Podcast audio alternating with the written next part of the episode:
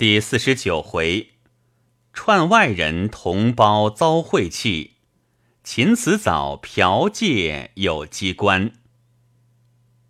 当下我看见沈月清那种神情，不禁暗暗疑讶。只见他用手向后面套房一指道：“就在那里。”小云道：“怎么坐到小房里去？我们是熟人，何妨请出来谈谈？”月清道：“他怕有人来吃酒，不肯坐在这里。”小云道：“吃过几台了？”月清摇摇头。小云讶道：“怎么说？”我笑道：“你又怎么说？难道必要有人吃酒的吗？”小云道：“你不懂的。明天冬至，今天晚上叫冬至夜，他们的规矩，这一夜以酒多为荣。”视同大典的，我听了，方才明白沿路上看见热闹之故。小云又对月清道：“不料你为了刘老爷弄到这个样子。”月清道：“我已是酒宴风尘，看着这等事，绝不因之动心。只是外间的飞短流长，未免令人闻而生厌罢了。”我听了这几句话，觉得他土主娴雅，又不觉呐喊起来。小云道：“我倒并不为飞短流长所动，你就叫他们摆起一桌来。”小云这句话才说出来，早有一个十七八岁的丫头走近一步问道：“赵老爷可是要吃酒？”小云点点头，那丫头便请点菜。小云说。不必点，他便咯噔咯噔的走到楼下去了。小云笑着对我道：“这一桌酒应该让了你，你应酬了他这个大典，也是我做媒人的面子。”我道：“我向来没干过这个。”小云笑道：“谁是出事便干的？总是从没干过上来的呀。”月清道：“这位老爷是出交。”赵老爷何必呢？小云又对我道：“你不知道这位月清是一个又豪侠又多情的人，并且做得好诗。你要是知道了他的底细，还不知要怎样倾倒呢。”月清道：“赵老爷不要谬讲，令人惭愧。”我问小云道：“你要吃酒，还不赶紧请客？况且时候不早了。”小云道：“时候倒不要紧，上海本是个不夜天，何况今夜，客倒是不必请了。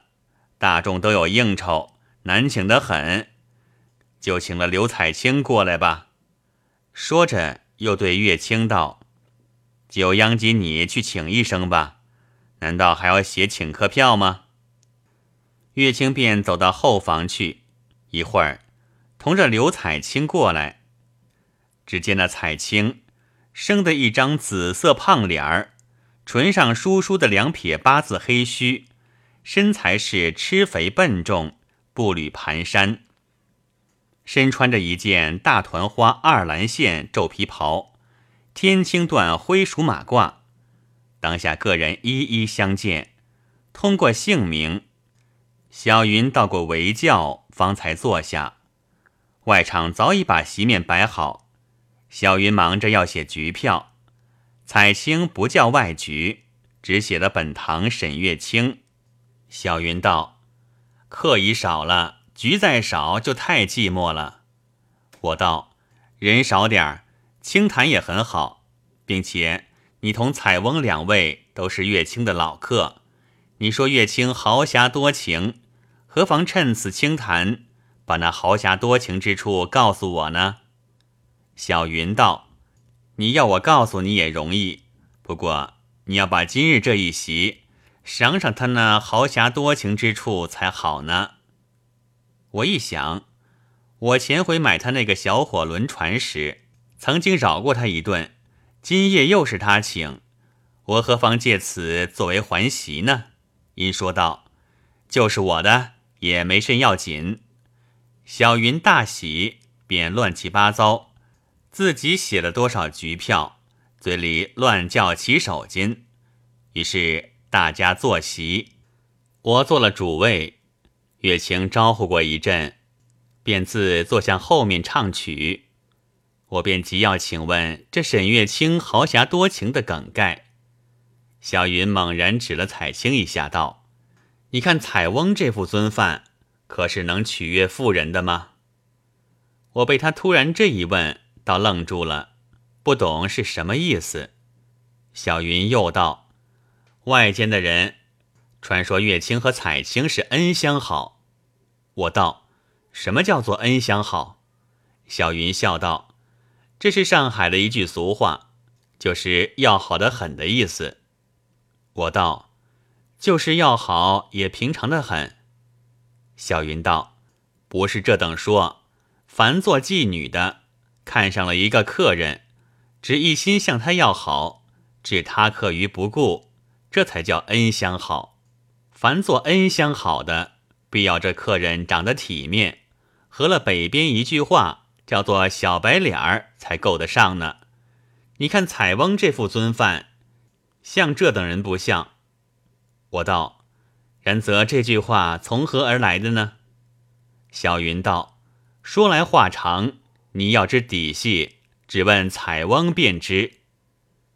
刘彩青这个人倒也十分爽快，不等问便一五一十的告诉了我。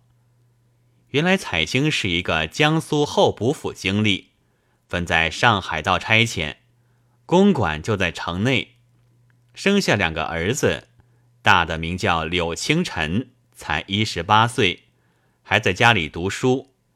资质向来鲁钝，看着是不能靠八股列科名的了。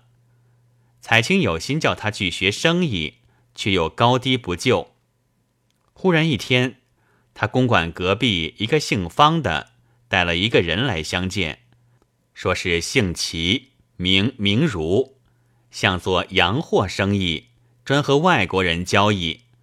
此刻有一个外国人要在上海开一家洋行。要请一个买办，这买办只要先垫出五千银子，不懂外国话也使得。因听姓方的说起，说柳清晨要做生意，特地来推荐。彩星听了一想，向来做买办是出息甚好的，不禁就生了个侥幸之心，当下便对那齐明如说。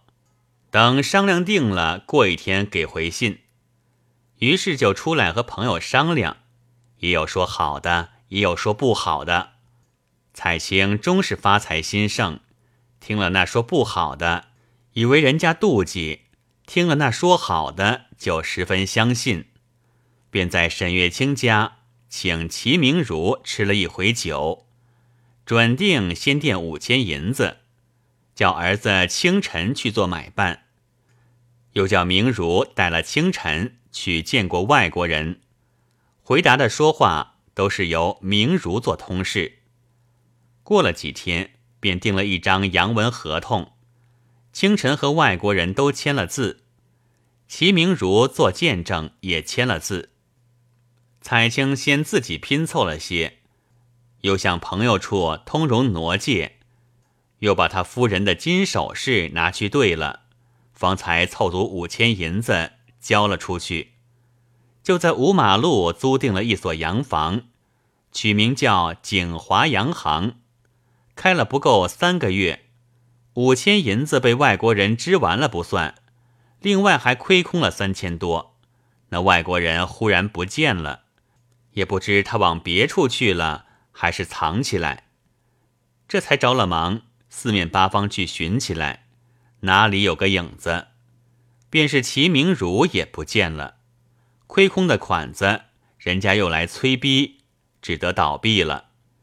往英国领事处去告那外国人，英领事在册籍上一查，没有这个人的名字，更是着忙，托了人各处一查，总查不着，这才知道他是一个没有领事管束的流氓。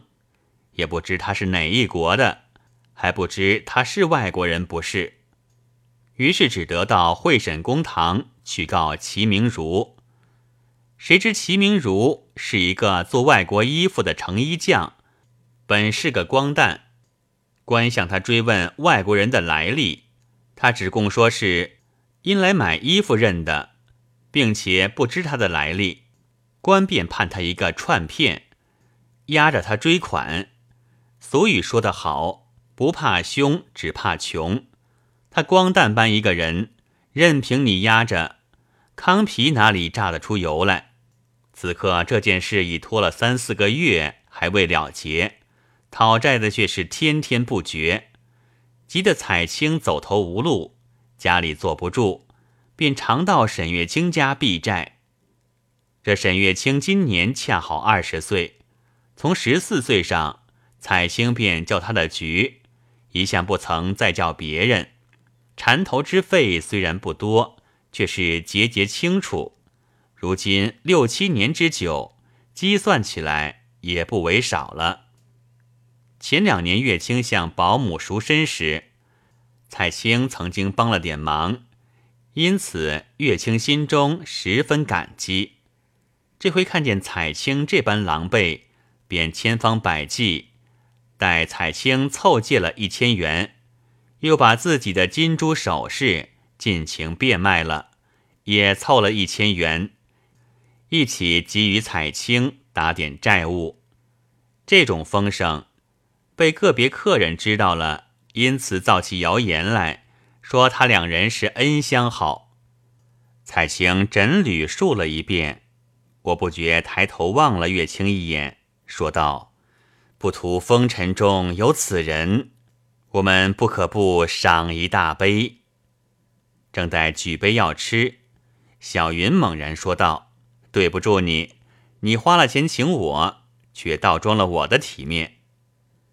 我举眼看时，只见小云背后，诸围翠绕的坐了七八个人，内中只有一个黄银宝是认得的，却是满面怒容，冷笑对我道：“费你老爷的心。”我听了小云的话，已是不懂；又听了这么一句，更是茫然。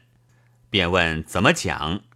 小云道：“无端的在这里吃寡醋，这一席是我吃的，怕他知道，却屈你做了主位，遮他耳目。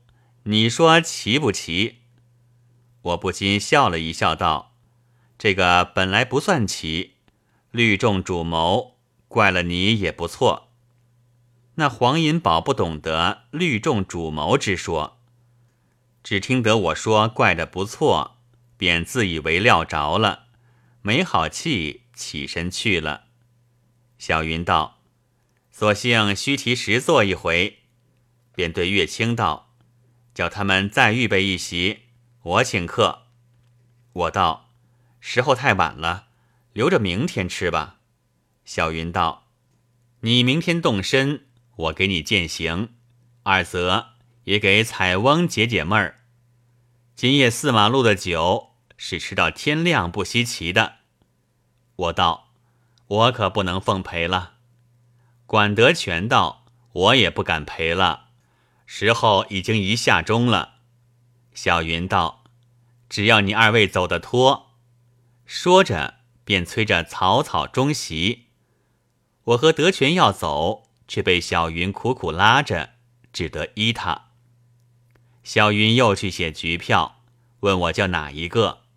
我道：去年六月间，唐玉生带我叫过一个，我却连名字也忘了，并且那一个局钱还没有开发他呢。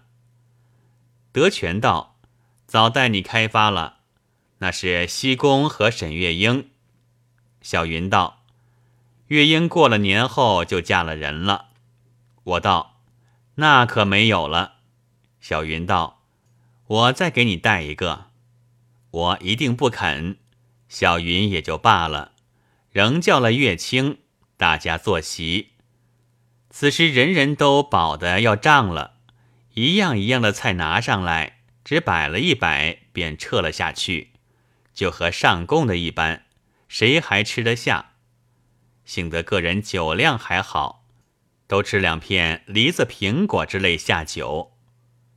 我偶然想起小云说月清做的好诗的话，便问月清要诗看。月清道：“这是赵老爷说的笑话，我何尝会作诗？”小云听说，便起身走向梳妆台的抽屉里，一阵乱翻，却翻不出来。彩青对月清道：“就拿出来看看何妨？”月清才亲自起身，在衣橱里取出薄薄的一个本子来，递给彩青。彩青转递给我，我接在手里，翻开一看，写的小楷虽不算好，却还端正。内中有批的，有改的，有圈点的。我道：“这是谁改过的？”月清接口道：“刘老爷改的，便是我邹两句，也是刘老爷教的。”我对彩青道：“原来你二位是师弟。”怪不得如此相待了。彩青道：“说着也奇，我初识他时才十四岁，我见他生得很聪明，偶尔教他十几个字，他认了便都记得，便买了一部唐诗教教他。近来两年，居然被他学会了。我想女子学作诗，本是性之所近，苏常一代的妓女。”学作诗更应该容易些。我道这句话很奇，倒要请教是怎么讲。彩青道：他们从小学唱那小调，本来就是七字句的有韵之文，并且那小调之中有一种马如飞传的，叫做马调，词句之中很有些雅寻的。他们从小就输进了好些诗料在肚子里，岂不是学起来更容易吗？我点头道：“这也是一理。”因在翻那诗本，捡一首农圈密典的一看，题目是无题，诗是：“自怜生就好风采，疑是云英折将来。”弄巧是条鹦鹉舌，学愁出韵杜鹃胎。铜耙铁板声声恨，胜负残高字字哀。知否有人楼下过，一腔心事暗成灰。好春如梦酿愁天，何必能吃实可怜。杨柳有芽初蘸水，牡丹采蕊不生烟。从知眼底花皆幻，闻说江南月未圆。人静漏残灯惨绿，碧纱窗外一生捐。我看了不觉暗暗惊奇。古来才技之说，我一向以为后人附会。不图我今日亲眼看见了。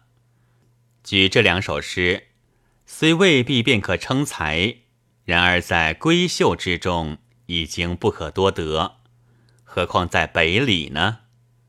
因对彩青道：“这是极力要练字练句的，真难为他。”月清接口道：“这都是刘老爷改过才誊正的。”彩青道。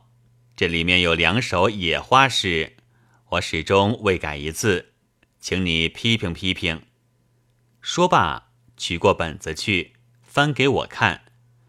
只见那诗是：“蓬门莫笑脱根低，不共杨花竹马蹄。